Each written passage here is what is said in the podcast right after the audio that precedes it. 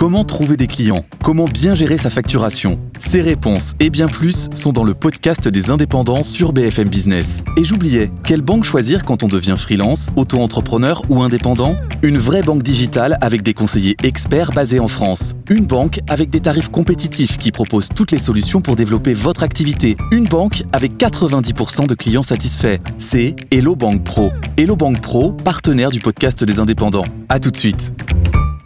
Avec 17h28, on entre comme chaque soir dans la Data Room.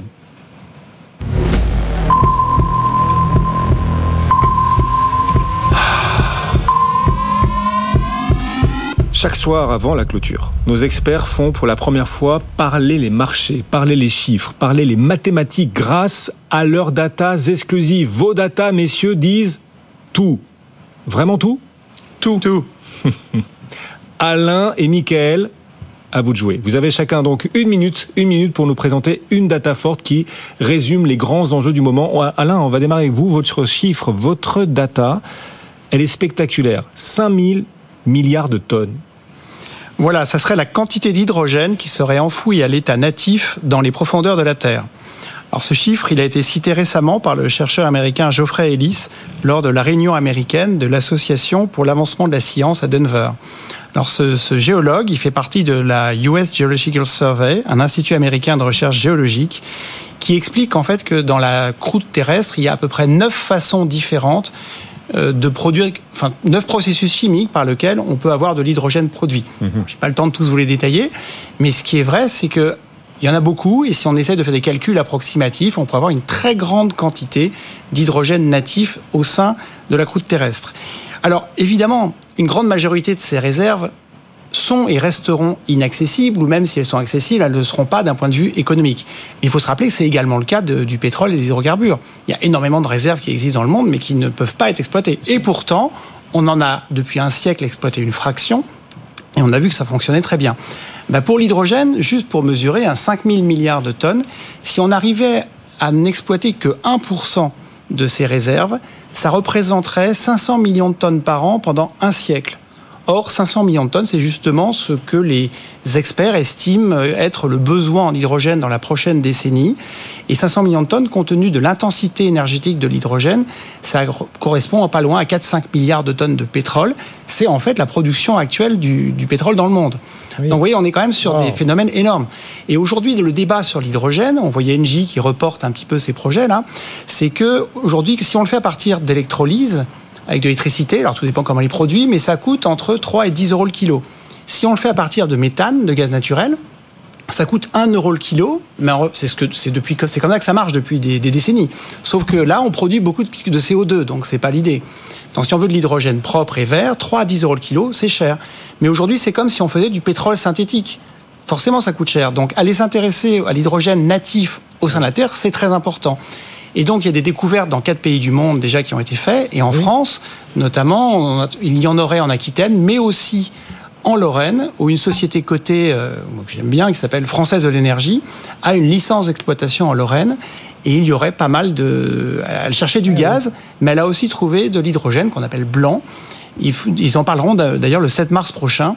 Donc c'est un, Après, ça va, poser, ça va poser quelques enjeux environnementaux, de paysage.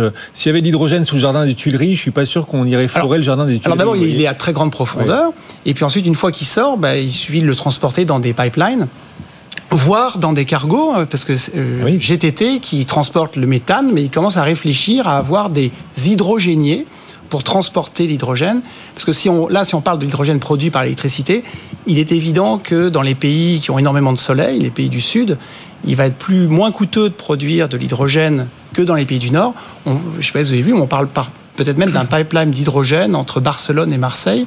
Donc il y aura beaucoup d'enjeux euh, sur toutes ces questions. Oui. Alors si un pipeline euh, d'hydrogène entre Barcelone et Marseille, ça fera pas les affaires de GTT en l'occurrence, parce que eux c'est les bateaux, eux c'est les navires. Non, non, dans ce cas précis, non. D'accord. Mais si on, si on raisonne un peu oui, au-delà, oui, bien sûr. enfin le pétrole aujourd'hui et le gaz sont déjà transportés en gazoduc, mais aussi dans des bateaux. Oui, oui. Vous êtes nombreux d'ailleurs à vouloir euh, mettre en avant GTT, en tout cas à nous demander de mettre en avant GTT, cette très très belle publication de GTT. Restez avec nous, on en parlera après la clôture dans un instant. Dans on refait la séance, GTT gagne plus de 10% pour en plus aujourd'hui, jour pour jour, son dixième anniversaire en bourse. Le titre est sur des records. Belle publication, super perspective pour GTT. Un pur player hein, des transporteurs, enfin des équipementiers, des bateaux qui permettent de transporter par exemple le gaz naturel liquéfié ou encore le, du méthane. et peut-être demain de l'hydrogène. Et peut-être demain de l'hydrogène. Voilà, cette data que vous nous apportez, les réserves d'hydrogène supposées à l'échelle mondiale. Alain, vous avez mis la barre très haute.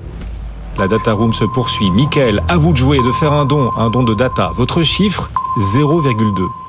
Et oui, 0,2. Donc c'est un chiffre qui euh, finalement euh, concerne euh, tout type d'investisseurs, investisseurs institutionnels comme comme épargnants qui a son, son épargne en, contrat d'assurance vie.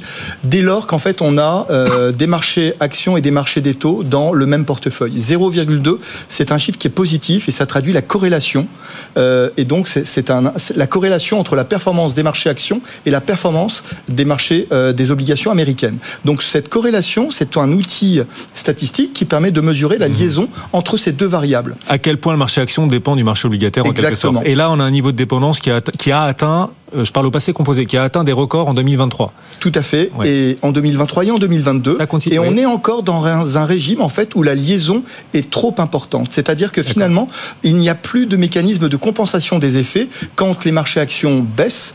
Eh bien, euh, on risque d'avoir aussi des marchés des taux d'intérêt, des obligations qui baissent. On se rappelle 2022, moins 15% sur euh, les marchés, les bourses mondiales, et dans la même année, on a eu moins 15% sur les obligations américaines. Donc, ce qui est intéressant, c'est qu'ici, nous sommes encore dans un régime où en fait la liaison est trop forte. C'est-à-dire qu'en fait, la même, si, même si elle baisse un peu depuis le début de l'année, on reste sur des niveaux assez Vous avez raison de le dire. On commence à voir avec la baisse de l'inflation euh, finalement une corrélation qui baisse entre ces deux actifs, taux et actions.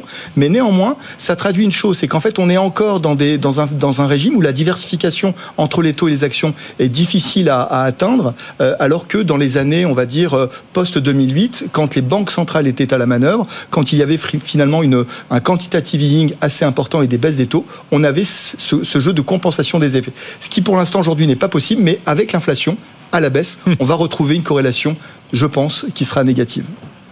Merci beaucoup à tous les deux. Nos coéquipiers, nos clubbers, nos coéquipiers du club chaque soir. Michael Nizar pour Edmond Rothschild AM, Alain Dubrul pour Claresco Finance.